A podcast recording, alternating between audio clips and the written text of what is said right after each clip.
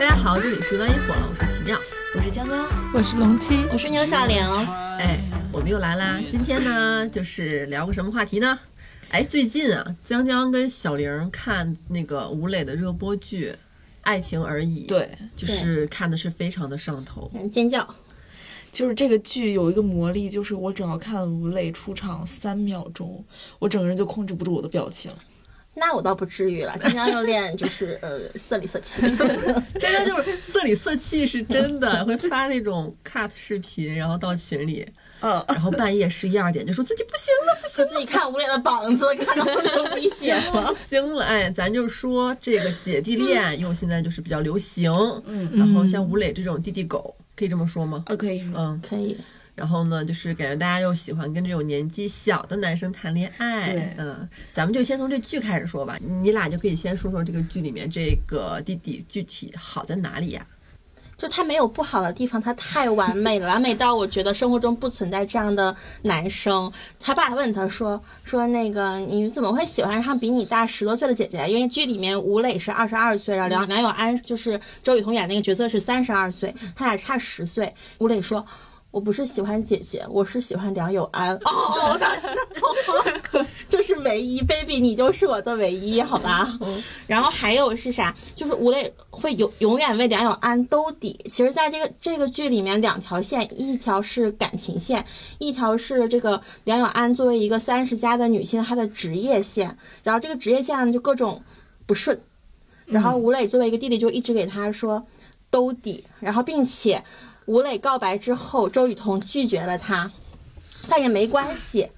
嗯，如果说吴磊身上有什么周雨彤就一定喜欢的点呢？台词是这么说的：说是勇气，那是我从二十岁到三十岁比胶原蛋白流失的更快的东西。我觉得好好渣呀！那确实是这样。对，就是说白了，就是他这个弟弟就是拥有了那些嗯。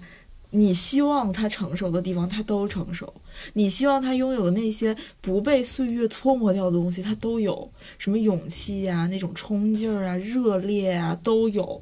但是同时，他又没有那些就是普通小男生的那些幼稚、那些作、那些不明事理，那些就是那些都没有。那是不是说明他的内里又是一个大哥哥型儿？也不能这么说，他他就是一个。成熟又不成熟的男人，因为在剧里面还有一个男的，是一个职业精英，然后在新加坡上班，他也追求这个女主梁有安，但他的台词是：我在新加坡，然后你过来，你想干活你可以干一干，然后不想干活你可以当家庭主妇不用干，嗯，反正钱够花，然后你现在这个什么总监助理的职位也没有任何上升空间，是吧？你不如去那边跟我过日子。然后当时梁永安就是非常下头，因为以前他们两个还互相有一点好感，但这个男的就就以一种这样的态度去对他，然后说我我们都是成年人了，我们直白一点，然后你有没有考虑结婚这些的？嗯，但是弟弟就不会这样，但是吴磊就是一个姐姐姐姐姐姐姐姐，什么 什么？哎，你这个语气让我想到他演那个哪吒是吗？什么呀？是马小跳是吗？就是你看了你真的把持不住。我觉得周雨彤在那个剧里面的所有的笑都是真心的。对，因为我在看的时候，我的脸上也你也笑，我知道，控制不住。你俩也是真心的。最近播出的有一集是床戏。床戏本来是三分钟，他剪到了三十秒，剪到三十秒。本来是因为他俩没有确认恋爱关系，但是吴磊那角色是走心了，然后也走肾了。但是白天呢，姐姐不认账，就是不打算承担任何责任，他就伤心小狗了，就不理他了。那 这一段我看了，我反复看了十遍。就我就很奇怪，就是我我莫名被打动到的是，就是姐姐她她从那个床上下来，然后姐姐看着她很尴尬的表情说，呃，是你第一次吗？然后小狗特别的有点害羞，然后低头，然后嗯了一下，然后说，嗯，我学习，但是我学习能力比较强。我 说我觉得学我学习能力还是挺强的吧。对对对对，然后我就。感觉啊，好可爱！哎呀，我的天哪！这家为什么还弯了一下头啊？为什么你对我们歪头杀呢？控制不住哎呀，天哪，天哪！嗯，懂了，大概懂了。但是其实我能想象到，就是小玲说的那种，只有剧里存在这样的弟弟。对对，后来我想，哎，清醒他，嗯，他还是个男人，就是不存在，生活中不存在这样的男人，太完美了。嗯，我周围的朋友也一直就是催我，就赶紧看这个剧，说超级好看。嗯龙七这个作为在座四个人里有过弟弟经验最多的人，你觉着？你觉着你遇到过的弟弟里面有这种类型的吗？没有，这个我感觉就是可能是一个大龄女性的幻想。这个编剧应该年龄也不会很小吧？嗯，我是这么觉得，就是，嗯、呃，他就是刚才你们说的这些，其实是挺满足我对我之前对弟弟的幻想的，但可能就是现实就让我对这个剧就一直还有点看不下去，就会嗯我会。觉得不可能，就是我一边看一边否定，我甚至都没办法想象，我没办法带入到女主的那个环境里面因去为。你会觉得她假。对，你的意思是姐吃过见过了，拿这骗我？说这根本吃的就不这样。对，对，就是有点心酸，好像已经做不了那种姐姐的梦了。嗯，但是要是和嗯剧里面那个成熟油腻的精英男相比的话，我觉得弟弟还是香的，放在生活中也是这样的。嗯但有可能生活中的弟弟不是吴磊这样的，呃重点在这儿。生活生活中的弟弟有好有坏。嗯，如果让我选择的话，我可能会选择那个大龄的那个男男生，因为我觉得啊你可是你现实生活中每天都是去跟弟弟喝酒啊，你没对有？呀、精神小妈哎，因为我现实中也遇不到那种大龄的男生跟我说，对吧？你来新加坡，你想工作就工作，你想做家庭主妇就家做家庭主妇。现实中这样的男的其实也很少。虽然我们觉得他油腻，他不尊重女性，但其实现实中有很多人都是希望你又工作又做家庭主妇，然后你又要付出，然后你要给我生孩子做饭这种，对吧？但是也不能因为两面都坏，所以我们选一面坏的呀。我跟你讲，那个剧里面那个男的过分到什么什么地步？梁有安拒绝了他，然后这个男的就向全公司说是梁有安攀着他，然后够着他。哦，那这样不行，那这样不行。我觉得如果他只是刚刚就是那种有点嗯大男子主义，对，有点大男子主义的那种，其实我觉得还可以。就是如果让我在现实中选择的话，我会选择不是弟弟的那种。我才不相信呢，就是楼七这话谁听了谁信啊？谁信呀？谁信？来吧，你接着说吧。就是你碰到的那些弟弟，就是你最近在交往的，不能说交往，接触有的没的。嗯，其实怎么说呢，就是刚刚就是江江说的那个情况，其实我也遇见过，就是早上起来发现对方是第一次的那种经历的话。做个人吧。之前有认识一个就是大四的男孩，就是运动系的男生，体育二的，嗯，对，打橄榄球的，就是身材也很好。吴，磊，对，然后长得也挺不错，就是那种小麦皮肤的。我一直以为他是有经验的，等结束之后，他非常娇羞的躺在被子里跟我说：“我想跟你说一件事情。”我说：“别说，我不想听。”他说：“其实我是第一次。”然后我当时想穿上衣服马上回家，啊就我觉得好恐怖呀！我真的对处男是有一种很恐惧的心态的，就我不想成为就是他第一个女人那种感觉，就是他很成熟啊，有点成熟了。上一次看还是在什么红袖添香那种小说网站，就是我要成为了第一个女人。就是他的那个当时那个表情，他那个娇羞的表情，他那个就是扭扭捏捏的状态，就让我觉得太恐怖了，太可怕了。你怎么能判断男生是不是真的敌？他万一讹你呢？到他也没有讹我了，只不过就是当时我觉得就是事后的话他，学习能力不强，是不是？他给自己找借口。你是不是在表现过程当中就是暴露了一些？嗯，确实有一点稚嫩。啊，也是的啊。然后后来其实我就对他有一点点就是下头，然后正赶上就是我觉得大四的学生嘛，你该好好准备考试，我就以这个理由拒绝了他后面的邀约。就是作业写完了，别来找我。对，我觉得就是还是考试最重要了。那就是你对他下头的点，就是因为他是第一次啊。对，现实啊！啊，这我呸！和你我和你完全相反啊。就我喜欢有经验的，我喜欢就已经养成的那种男生，就是我不是太喜欢，因为我知道我不可能跟弟弟谈恋爱。其实这点其实我倒想的还挺挺清楚的，就是我希望我能在里面，就在这段关系里面是一个受益者。就是我觉得他既没有性经验，然后他的年龄其实情感经验也很少，就我会是一个教他去做很多事情的人。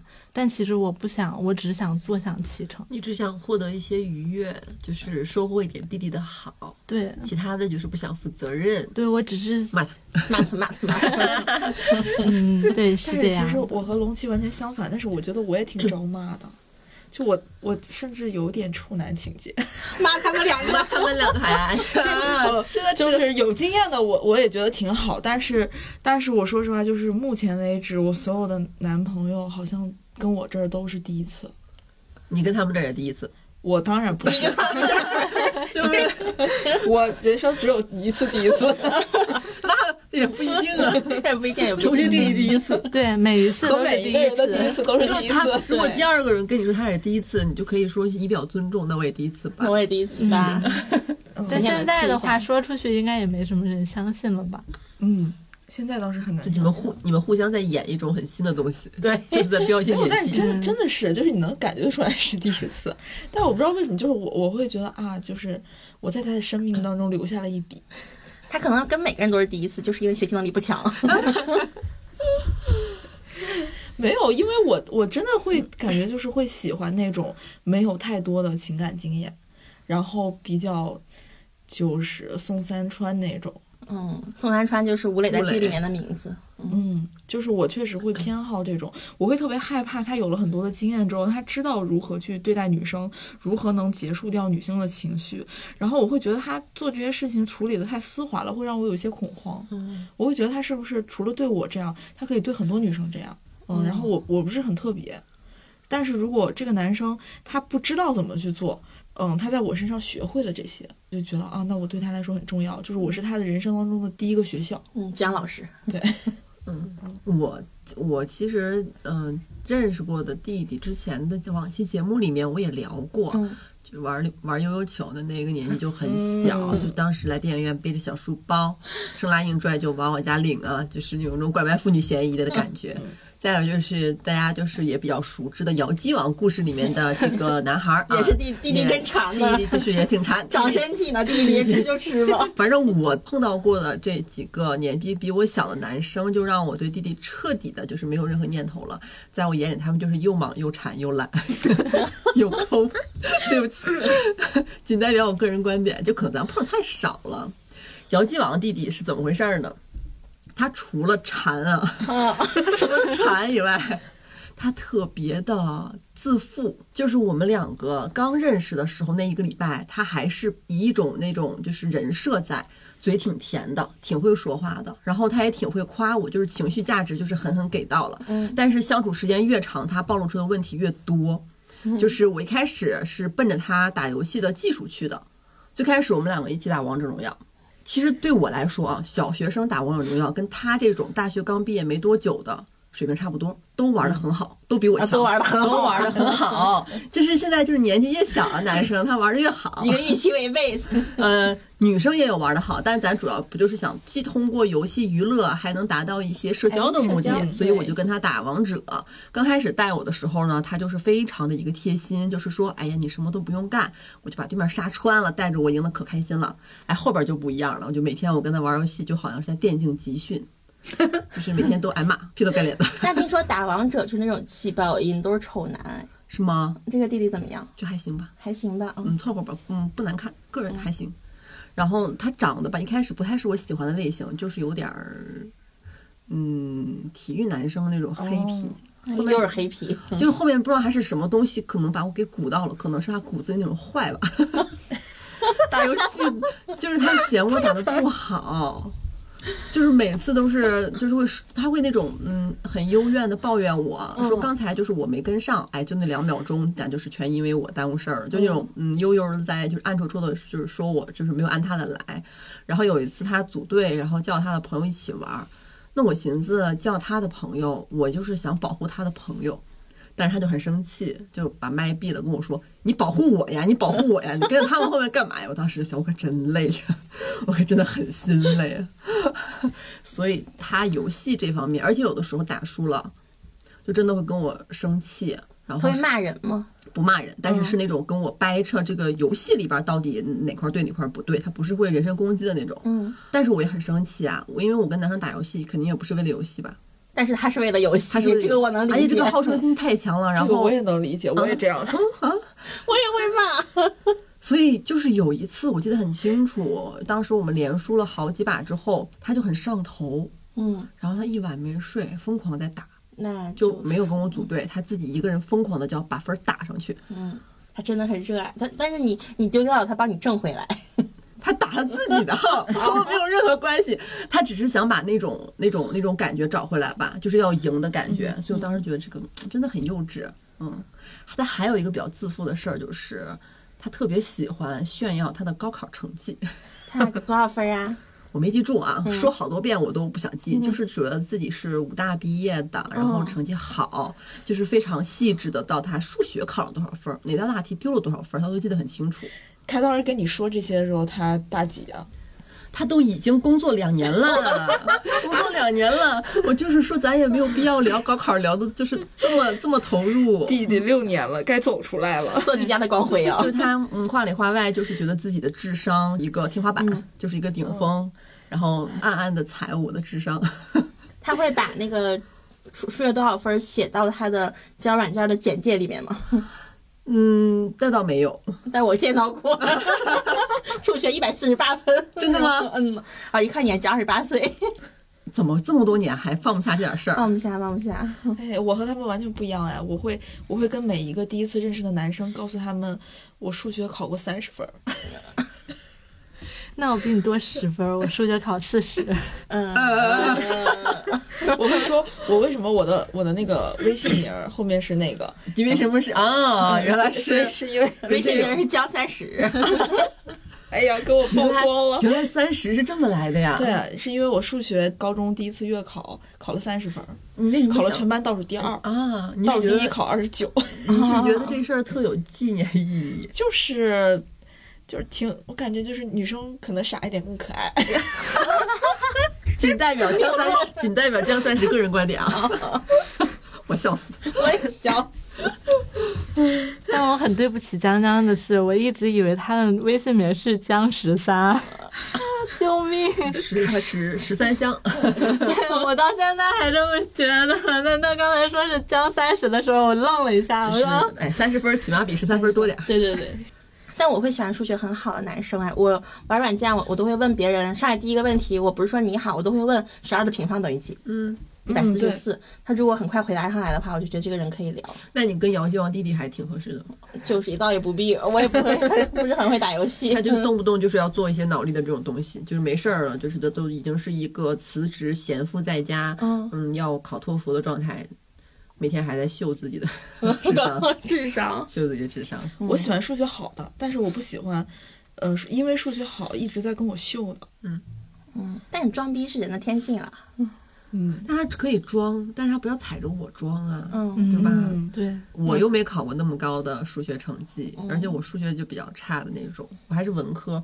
哦，他还打压我们文科生，虽然我可以说我数学差，然后来以此博得一些可爱的感觉，但是 他还有过一个理理论，我不知道这话这这段理论是出自他，还是说他道听听别人来的。他说，为什么理科生比文科生强呢？你看，嗯、什么历史上，纵观历史上有名的在理科方面有成就的科学家或者学者，他们的文科也很好，他们也可以读小说，也可以学文学，但文科就不行那就是请问，就是秦始皇是文科理科呀？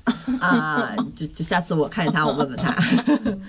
我想用《宇宙探索编辑部》里面的一句话说，就是数学太确定了。嗯，数学太喜还是喜欢语文。别 给我搞这种浪漫的，搞这种浪漫给我搞这种浪漫的。但是我当时就想，你你你高考成绩再好怎么样？你还不是天天在家里看电竞直播，是要记网，天天看电竞直播，然后还觉得自己成绩特别好。嗯，而且也没有好到这种程度吧，就是武大很好啊，但是咱也知道咱的国家的顶尖学府清华北大，人外有人，天外有山，人，天外有山。山外有山，又暴露了一些问题。还好可以理解。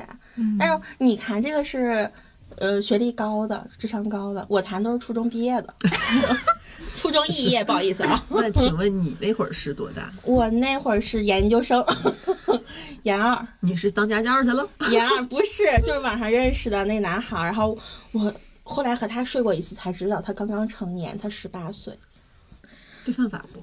不犯了，人家都十八岁哦了，十十四以下不行。十嗯对，十八可以对，。十六以上好像就可以了啊。我们不不，我们不鼓励啊，不鼓励。不怎么说就是。然后他初中肄业，他当时就是没有办法了，就送个快递，然后做过便利店收银员，然后想去留学，天天学英语。然后我去他的城市，我们俩开酒店，他早上八点钟还要起来去上日语课。我就看他背个小书包，然后我这样头一歪送他出门，晚上回来还要提问他单词。是这样，就是我们我们规定，就是说我们提问完单词、背完这两课之后才可以做爱。就是 一个那不能边搞嗯边提问吗？就是不行，脑脑子转不过来。哎呦我的天！好像一种很新的情趣。对啊，就是嗯，有一次他背的实在是太慢了，我真的实在是等不及了，然后我就换上了一件呃深红色的情趣内衣，然后上面都写英文单词儿，然后我说你快点背啊、在身上写英文单词儿，又是一种新的情趣。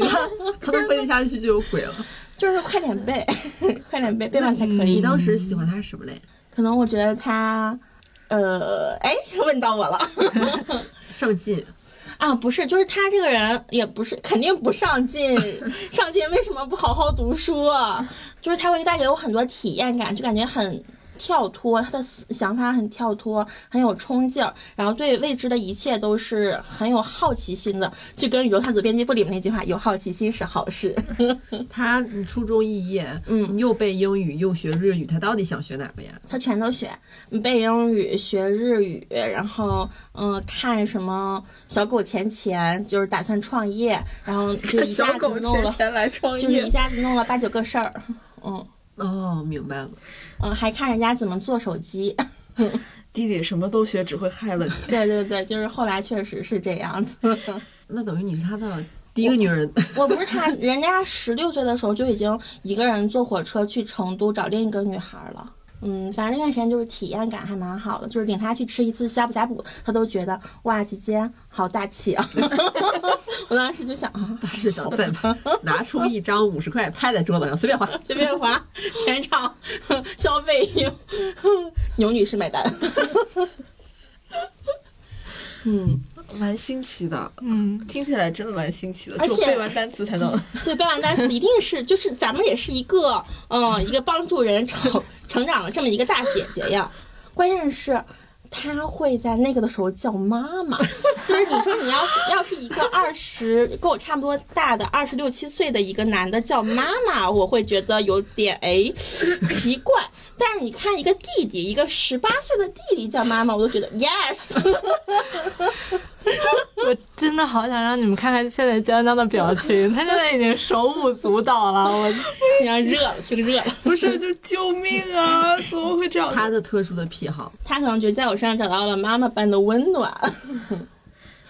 对他这一声“妈”让你有快感吗？我听到第一声的时候，我就觉得，哦，啊啊，我彩盆。你也是才是一个研究生而已。对啊，然后我因为之前都是反过来的，就是一种之前都是父爱，你现在就突然我被就是要灌输给别人传送传送母爱，然后后来就觉得哇，嗯，不错哦。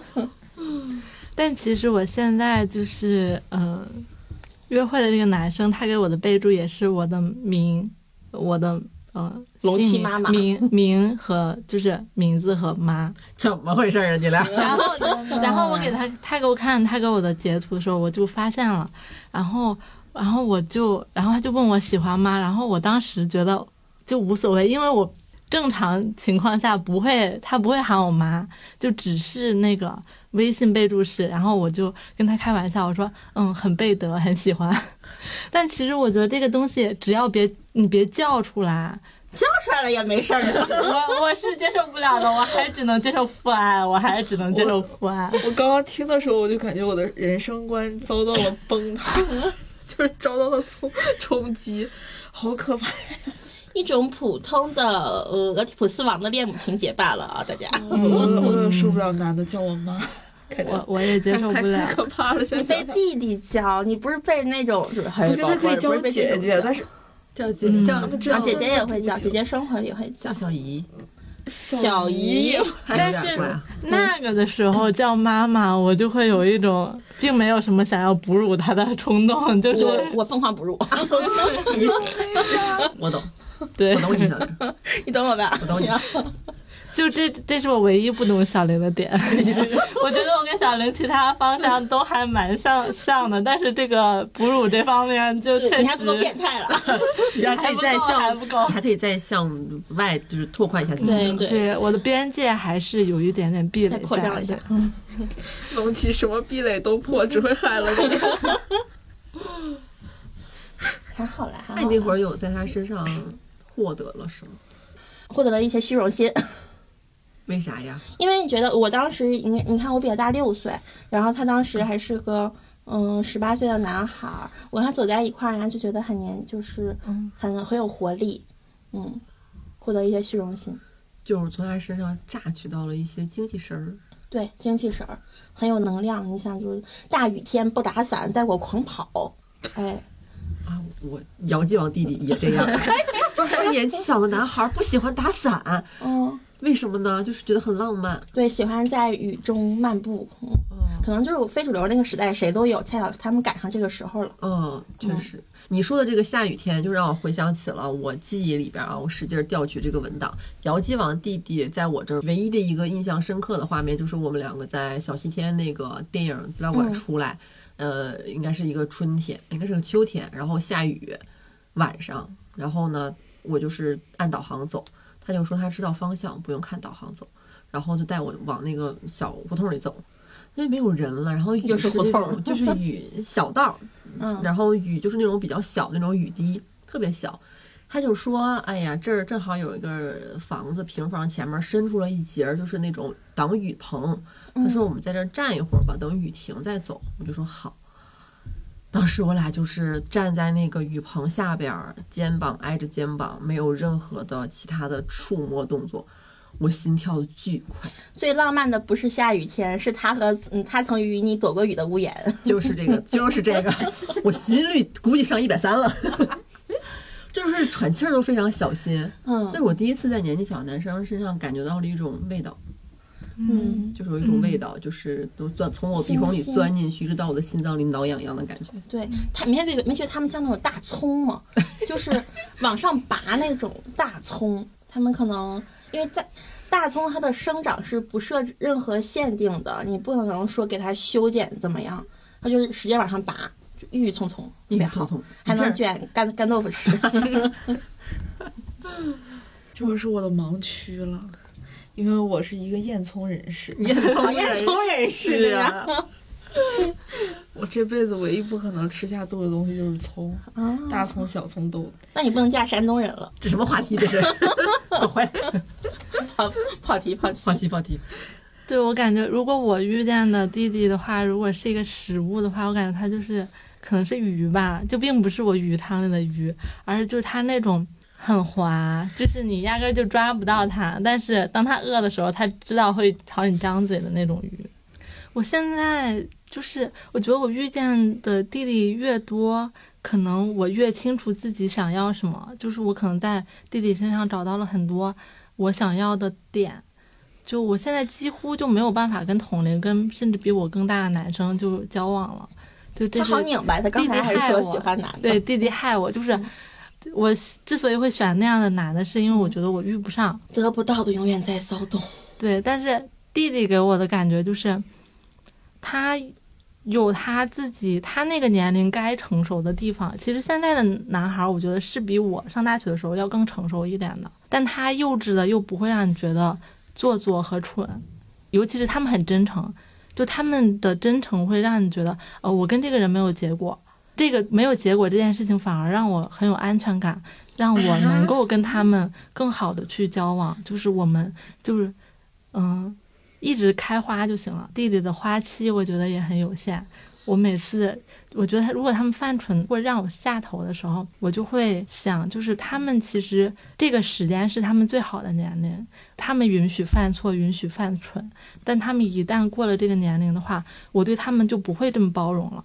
嗯，就他们的包容是有期限的，然后这个期限他刚好被我遇见了，我会觉得就有一种。有一种我我把他们私有化的感觉，我我有点理解龙七的意思，就是他说，因为你知道弟弟不太会伪装。对，所以他们对这段感情的态度，其实是你能感觉得到的。他们可能就觉得可能是短则或者怎么样，但是你能很清晰的感觉到对方是这个意思，你反而很放心的去跟他接触、跟他交往。但是你你比较怕的是那种，就是可能恋爱经验很丰富，你觉得他好像对你是认真的，但是你就怕万一不是呢？就是你摸不清楚这个东西，伟大爱情实验中的中场休息。对啊，对，就是你就很怕这个东西，你就怕被他其实玩在手掌心里面。但是很多弟弟的话，他其实就是没有玩弄在手掌心的那个意思。对，就双方都都还挺真诚，就是这个真诚其实是有点残酷的，就可能他们很明确跟你说。嗯，我不会跟你谈恋爱。其实我会经常会觉得我跟弟弟的关系是不会谈恋爱的。但是如果你说出来的话，这段关系就显得没意思了。就如果成年人的话，会互相都心里知道，但不会说出来。但弟弟的话，他可能会很直接的说出来。我开始会觉得他们就是不懂事儿。大家心心知肚明就好了，但其实我遇见的更多的话，我其实我反而会成为了一种，就我会明确告诉他，我们之间不会有什么结果，然后我们就安心的享受现在的关系就好了。我也没有把他们当做代餐，我反而就是我觉得这种关系比我在谈恋爱的时候会让我更享受、更舒服，甚至我会付出的更多。对我现在已经不要求有结果了。我只要求有过程，就我觉得，我在这个年纪能给我带来热恋的感觉的人越来越少了，尤其是老男人，就完全满足不了我，不管是心理上的还是身体上的，因为你又 Q 到了一个痛点啊。对，就是嗯，工作确实会降低人的性欲，我是这么认为的。主要男人的花期真的很短。我想借着你这个说一个特别男性凝视的话。嗯，我觉得年纪上嗯稍微大一点的男生，如果不注重身材管理，或者心态上变得非常油腻的话，会显现在外形上。嗯嗯，他的身体摸起来是嗯很粗糙的，有点囊的那种，就是你。点进去，他的肉不会反弹，就就是嗯，怎么了，小我的妈！我那个我星期三放假那天，然后去看了北京 CBA，然后对江苏队。然后人家那个上场，北京首首钢队一水儿都是大高个儿、年轻阳光的小男孩儿，其中一号叫曾凡博，我特别喜欢零三年一个男孩儿。然后我特意买了前排的票，我想，因为上次去看的时候体验感特别好，身边都是阳光体育大男孩儿。然后结果这次我的前面和我的左边坐着两个首钢球迷，那大哥长什么样呢？哎呀，我就是冒犯了，好吧，嗯，他们也听不到。就是肥头大耳，这个还好。你感觉他们的大脖子后面长得跟长得，就跟蛤蟆的后背一样，好几层褶。就是上面会有斑斑点点，我就是很难受。当时，主要你看球，你文明看球也行。然后他那边骂人，跟人家工作人员吵起来，然后说：“嗨嗨，我玩我还看球，我就是找乐来了，用你教我做人呢你。”然后人家苏州队本来就落后了，已经是才拿了八十八分，但但是北北京队已经是一百二二十多分了。然后大哥就说：“哟，八十八分了，真厉害呀！我当时就是一个大翻白眼，很影响我观看人家阳光体育男的感受啦。嗯，就是小玲看篮球赛这个事儿，就是我就特意外，被朋友被亚平拽去的，然后越去越上瘾，越去上瘾，下周还去。就是被场上的活力男孩吸引了，是吧？，对，就是文体两开花，以前只搞文艺男，现在觉得体育男孩真香。嗯，对，这就是年轻的弟弟的一些活力啊。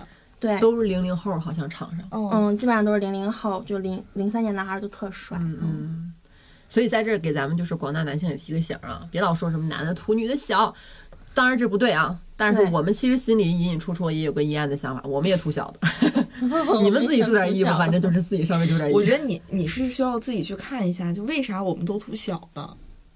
眼里没光了，对，眼里没光了，就是变得对生活没有什么热情，然后没有什么冲劲儿，没有什么勇气了。嗯然后可能还学的都是一些，嗯、还学了很多莫名其妙的社会方法论。嗯，那对女孩应该这样，应该那样，整的挺油腻的，然后戴了一层，嗯女孩真的能看出来，嗯，就觉得不舒服的那种面具，嗯都都是这些。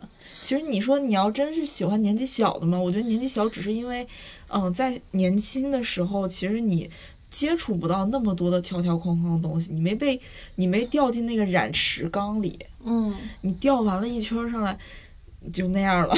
现在就是一个和差差不多年纪或者稍微大点男的谈恋爱，就是感觉像是一个恋爱市场明码标价，大家互相彼此递简历那种感觉。嗯然后他还要当你的 leader，然后给你教，给告诉你这这怎么样，那怎么样的，特别难受而而。且我觉得就是像刚刚龙七说，就是说有什么有些事儿就感觉是心知肚明。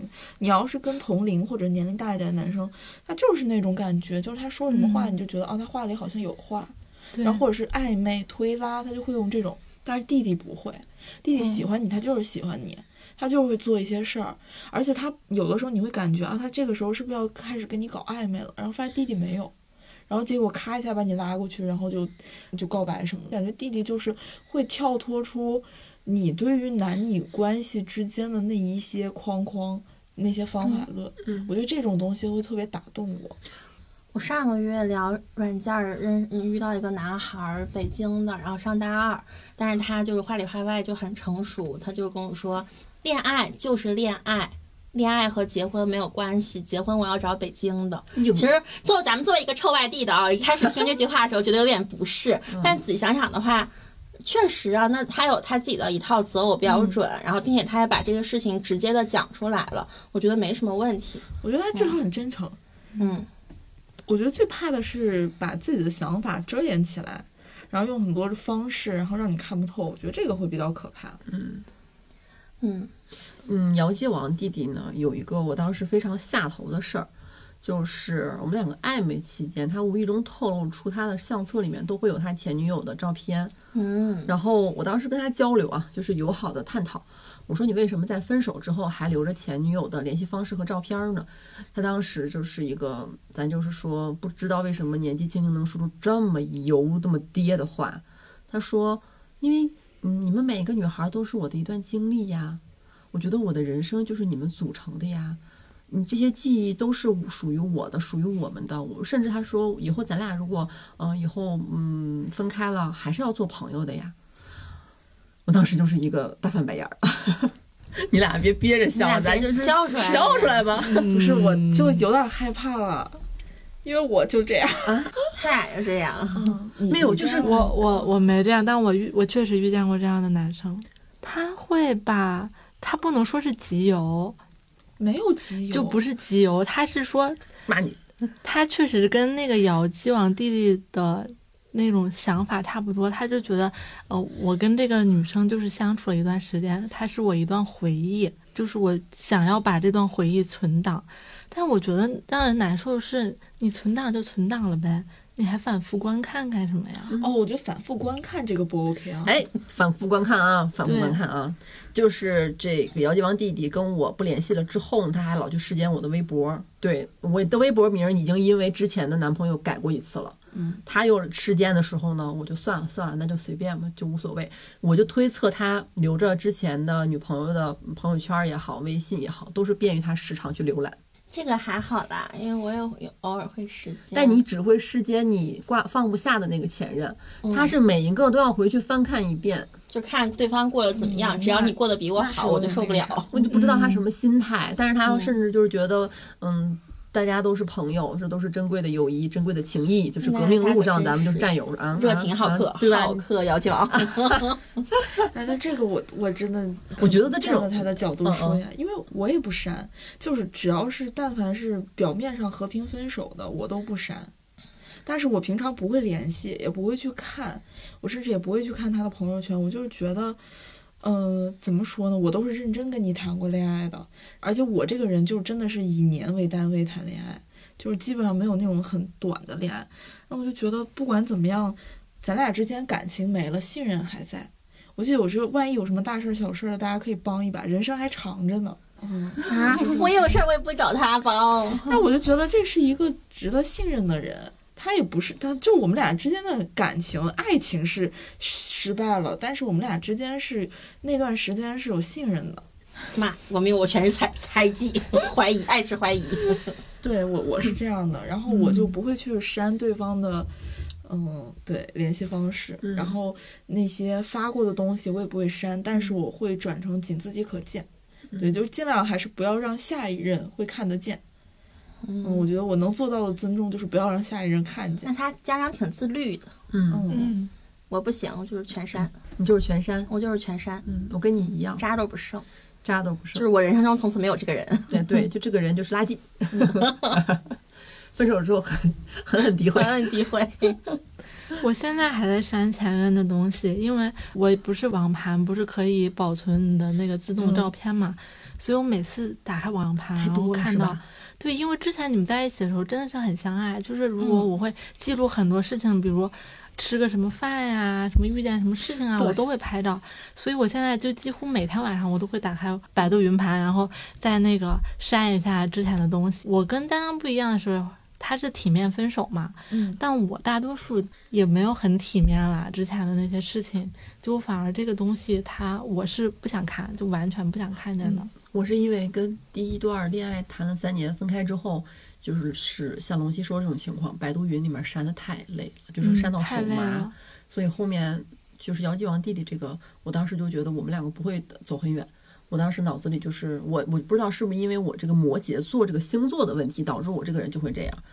我当时他提出要拍合照或者或者拍照片什么的，我基本上都不拍或者很少拍。我当时心里就想了，以后要删太麻烦了。嗯，就，你倒是从源头解决了这个问题。对，咱就是干脆就就就算了。哎，江江，你周围有没有就是比较喜欢谈弟弟的朋友啊？嗯，朋友的话，我最近有个朋友刚跟弟弟男朋友分手。嗯，原因呢，就反正也挺离奇，就是她发现她这个男朋友恐同。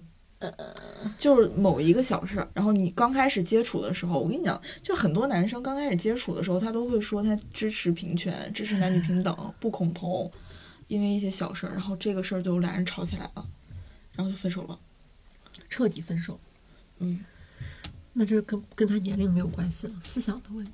观念上的不同，嗯，然后他还说，之前这个弟弟就是他会因为自己工作上或者是生活上的一些麻烦或者事儿多压力大，而去忽视掉自己的女朋友。我觉得这个算是弟弟的通病哎。嗯，就我遇到的，反正我之前的一些前任也会有这样的情况，就是他自己遇到了很多的麻烦，他觉得他自己承受不了，然后反而会觉得这是我的问题，就甚至还会有一些很离谱的那种想法，就是，嗯，我跟你在一起之后遇到这么多问题。我觉得和你有关，这是男人的通病，孱弱的男人都这样。对，但是，嗯，坦白来说，就是孱弱的男人还蛮多的。但我觉得年龄大一点的，他他还是会有一些基本上的，就是对这些事情的一个承担能力的。毕竟被搓磨过了，他能力多少会有一些增长。但是如果对于年轻男孩的话，就完全没有这种抗压能力，然后他甚至，嗯，我觉得不太爱承担责任的。嗯，这是我的非常对弟弟的一个感觉。对，因为我怎么说呢？就是虽然我遇见过一些弟弟，但也有一些弟弟让我对弟弟这个团体群体吧，团体 还男团，我们在练习事儿。对，这个男团就有一点点嗯不舒服的一点就是，我之前遇见一个男生是疫情期间嘛，就疫情期间说真的就是搞一些有的没的真的很难。嗯，对，所以我我把这个男孩当 当一个我刚听到这句话的重点，搞有的没的很难。不是，就是当一个社会观察，我就感觉他就像我要写的稿子一样，就那个时候就是新媒体人的魂又燃起来了，就是他是我遇见过最奇怪的男生，就是他家庭嗯还蛮复杂，就是他爸爸出轨，然后他很理解他爸为什么会出轨，只是犯了一个男人都会犯的错误罢了。对，然后他 他对我这个高龄现在高龄状态不结婚也产生了一些疑惑，高龄高龄听着像八十83了，对，他就说你这把年纪了，为什么还不结婚啊？让你管你再不结 婚，你就没法生小孩了。他对他甚至对女人的子宫，他都觉得他有保质期。他就是一个非常男的男的男的，给我拿点氧气罩来，吸对氧。他就是一个非常那什么的男的。然后，但他我觉得他比较，他那个时候给我的一些情绪价值是，我们每天晚上都会打电话，就是他会，因为那个时候疫情真的很无聊，真的太无聊了，也见不到人，也见不到朋友，所以每天打电话就是看他们。跟他跟朋友玩啊，去跟朋友聊天啊什么的，我会觉得有人陪我。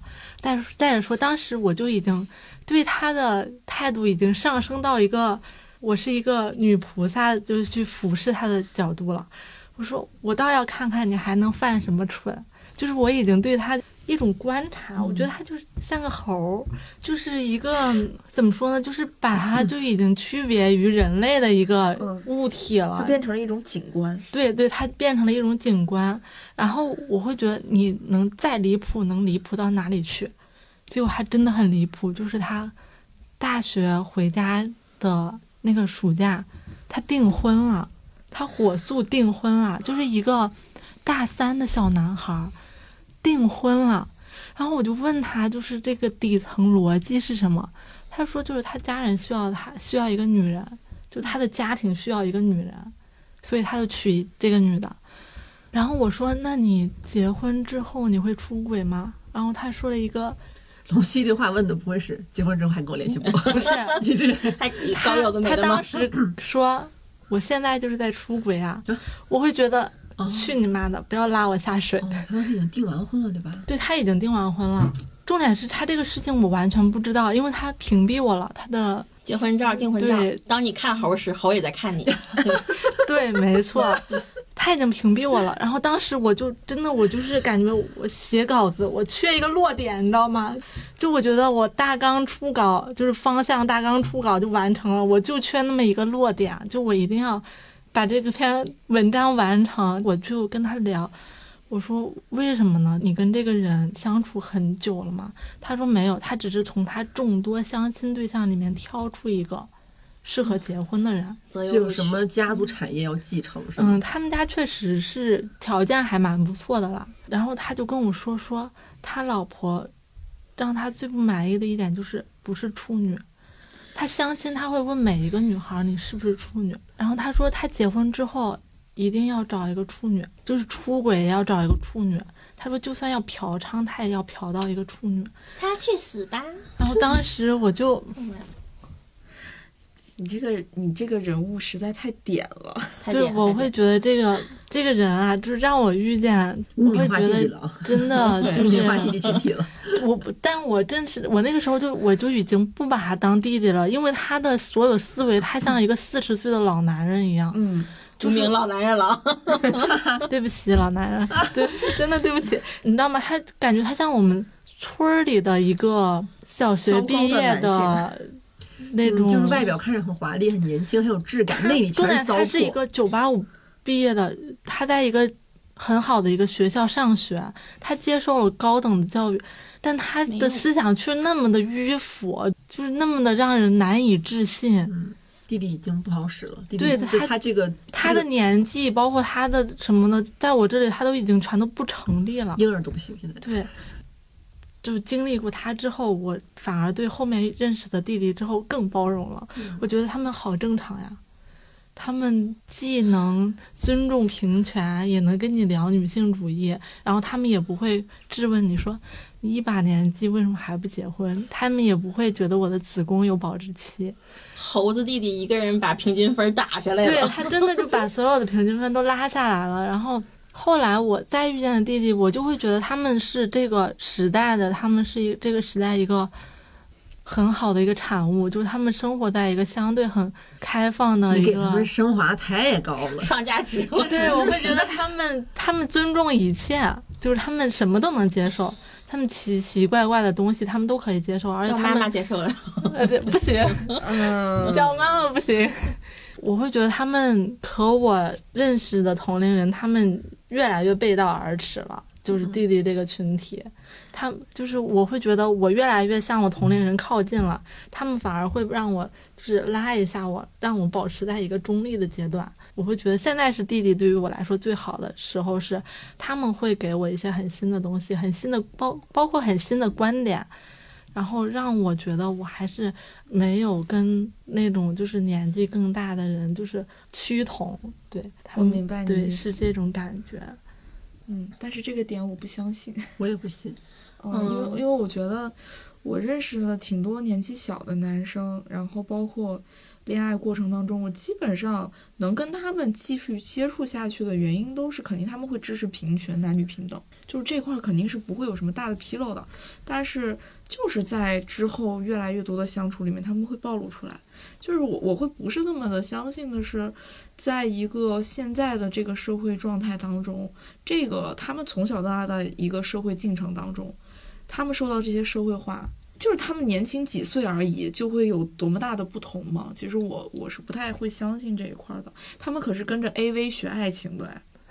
一种包装，呃，有些可能是一种包装啦。嗯，对，我觉得有一些是包装，就是可能真的相信这一切，然后对爱情特别有憧憬的男生，我觉得是存在的。但是，嗯，他和女生的比例来说是小很多的。而且他们很多会把观点和行为分开看，在网上是一个嗯女权男，然后在生活中就是嗯。刚和那个女孩发完小作文，然后转头骂那女孩是鸡，对。对对这梗可深了可，深了，深着呢。这梗这梗可深了。对，但我觉得我们隔阂的点是因为你之刚刚提到了爱情，嗯，我不认为我跟弟弟有爱情产生。嗯。对这个东西，嗯、它是我甚至觉得没有感情的，就就是我不想要一份真正的感情嘛？就不管他是不是弟弟，因为你对你对他的那个好，他的那个光，是他对外界投射的好奇心。嗯跟一些你觉得还很年轻、很有活力、很有能量的一些东西，对但是这些东西如果从未投射到你身上，他没有给你提供一些情绪上的价值的话，或者情感上的抚慰的话，那你能获得什么呢？我现在压我不需要任何人给我情感上的价值就是我甚至嗯 我甚至恐惧别人给我情感上的价值。嗯我觉得我如果我能完成自洽是最好的事情。嗯我甚至是享受我会给他们提供情感上的价值，就是当小妈妈，因为我一开始就不抱任何希望。我在跟他们认识之前，我就抱着最坏的打算，我不会对他们产生任何期待。没有期待，那他们做的每一件事情对我来说都是新鲜的，嗯，对于我来说都是好的事情。我觉得你还在那个二十万的那个 PTSD 里面，嗯，就是时间会治愈你的。咋说呢？就是我现在认识这个弟弟，对我，嗯、是我现在是想要有一个稳定关系的原因，是因为我们谈的太明白了。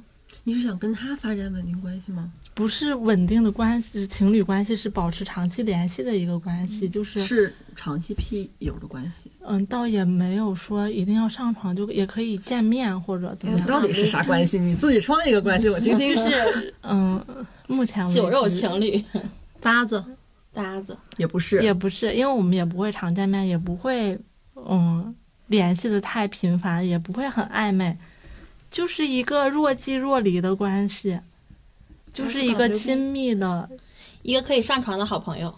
嗯，大概是这种吧。嗯，也不是不懂一个可以上床的朋友，甚至都不能说是好朋友。嗯，对，朋友，明白。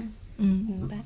我觉得挺好的呀，也人也不一定需要谈恋爱了。是人人不需要一段很确凿的、很很很明白的关系。对而且就是我不想太承认，就是我还活在上一段的那个嗯感情的里面，就是因为我会觉得，如果我用我现在的状态去面对别人的话，可能是对另外一个人是不尊重。嗯就是我在拿上一段的经验来设防另外一个人。嗯嗯就我现在目前感觉，就是我对男人很失望，并不是因为只是因为上一段的感情对嗯男人很失望，我是觉得我如果保持一个对男人失望的状态的话，男人才会给我惊喜。期待。其实 你你的他自己反转接着一个反转，我脑子跟不上了。我也是，我有点懵了怎么不说迷离，这个文章是怎么录在这儿的呢？就是我我对他们就是不抱有希望，就是我认为他们只要不是坏人就行。但你还是希望有一个东西的，能抓到的。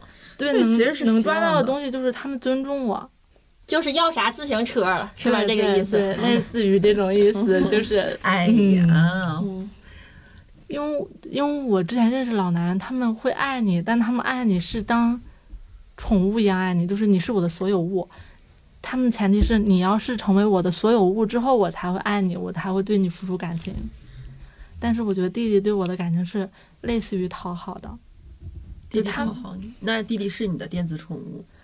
我觉得弟弟他享受的是我可以拿捏一个比我年纪更大的女生，我可以在某些方面拿捏她。我享受的点就是我让弟弟觉得他拿捏到我了。我觉得我们四个人遇到的弟弟都不太一样。对，这就是别看我们嘴里说的都是同一个词儿，哎，都是但是弟弟但是内核都不一样。但是每一个弟弟都是不一样的，对，每一个弟弟都就是我们每一个人心中都有弟弟的形象。嗯，对，还是觉得哎，弟弟好，弟弟好。对，弟弟好，弟弟好。我只有我是就是在座坚决的反帝党嘛，反帝党，我其实就是真我一个人就坐这儿。我我其实我为啥就是不删前任们的那个联系方式？就是我觉得弟弟们当时都是真的爱我，我能感觉得到他们真的爱，所以我就觉得，嗯、不管分的时候多么痛苦啊，情感伤害啊，但我觉得我我的真心没有被辜负我，然后他们也从来没有，我也没从来没有辜负过他们，我就觉得是一个反正挺好的句号，或者是挺好的结尾。但是怎么说呢，就是，嗯、你你总谈恋爱，其实总是会遇到那个问题，就是弟弟们不够成熟。嗯有的时候我会感觉和弟弟们谈恋爱特别像是你给一个小树苗浇水，你肯定是觉得这个树苗长得长势喜人，你就会想要帮它长大一点。但你浇了浇了水之后，你会发现它最后长成什么形状，其实也由不得你。然后它最后会倒向它的枝条会倒向哪一边，其实也不太由得你。就是浇了树了，结了果，也不一定和你有关系。嗯，所以我会对这个事情，我现在会有点疲惫，我就觉得我是不是不要再去做这样的栽树行为了？你想乘凉了？对，嗯，哎，就很难讲，就是我现在就是比较比较复杂复杂的想法，嗯，嗯纠结。我是觉得啊，弟弟他可能咱们今天说的是比我们年纪比较小了，但是放放在很多时候，他其实更是一种思想和行为的年轻活力。咱们喜欢的是那个活力劲儿，就是十七岁的时候。我们可能都觉得自己是太阳，然后等到二十七、三十七了，我们可能觉得自己是被工作，然后被生活压压榨干了的煤球。但是弟弟就是那种年轻活力的劲儿，会让我们觉得，嗯，他身上有太阳，那我们想蹭蹭光，想借借光，嗯也想被照耀一下，这这挺正常的。包括既然刚刚说成熟，其实我我不知道到底成熟是什么意思。成熟可能是指，嗯，我们好一点的成熟是指一个人有处理一个问题的基本的能力，但现在放在很多自诩成熟男士的身上，我更多看到的是油腻。嗯嗯，从这个角度上来说，其实我觉得宋三春是成熟的。嗯，他是他是成熟的，吴磊了就扣回吴磊了。是对 我我是真的觉得他他是成熟的，因为我觉得他有承担一个事情的勇气和能力。对对，我觉得就算有很多大龄的男性，嗯，就是哥哥、叔叔、伯伯们，他们其实。就是我觉得，甚至他们也有可能是很羸弱的，嗯就是他们可能其实也不是很愿意承担责任的，也没有过那样的勇气。就是成熟这个事儿，好像和年龄关系又不是特别大。哎呀，主要弟弟赏心悦目嘛，也对肉体也香香的。对对，咱就是热情似火。聊深了，但实际上我们贪图的就是那一点外在。对对对，其实我感觉我跟弟弟接触就像是坐滑梯一样，就可能我坐在一个高处，那个高处写着二十七岁，但其实我觉得我应该在的的位置是二十岁，因为我觉得我可能心理年龄是二十岁，所以在下面有一个二十岁的弟弟，他可能张手拥抱等着我的时候，我会很勇敢的把那个滑梯坐下来，因为我觉得会有一个二十岁的自己接住了我。如果底下站的真是吴磊那样的一个完美角色，在现实中也真的是蛮不错的，嗯，对。嗯，就是狠狠接住你了。对哎不可能的，不可能的，你会你会因为弟弟就是没接住，然后摔倒。摔一个大前趴。对不起，我摔过的倒还还少吗？没关系。龙溪就是一直在勇敢的对，从哪跌倒从哪躺躺一会儿。躺一会儿，然后再接着往上滑。对，啊，今天咱们就是聊了这么多啊，那就是虽然是聊弟弟，但是若有若无的又暴露出了我们的本性，开始攻击一些男士。哎，现在大家都习惯了，没关系。就是我们如此的讨论，就是热烈，你可见我们是多么的爱你们。对呀，对我们心里面是有你们的，有太有了，生活里面有有你们在意你们，所以才会心里面又又爱又恨。好，那我们这一期就到这儿吧。好嘞，我们下期再见，拜拜。拜拜。Feeds my soul all the gold I could need. This whole time I've been searching for the wrong thing. She's my captain, she's the sea. She's the sun on my back, baby, believe me. She's my captain, she's the sea. She's the sun on my back, baby, believe me.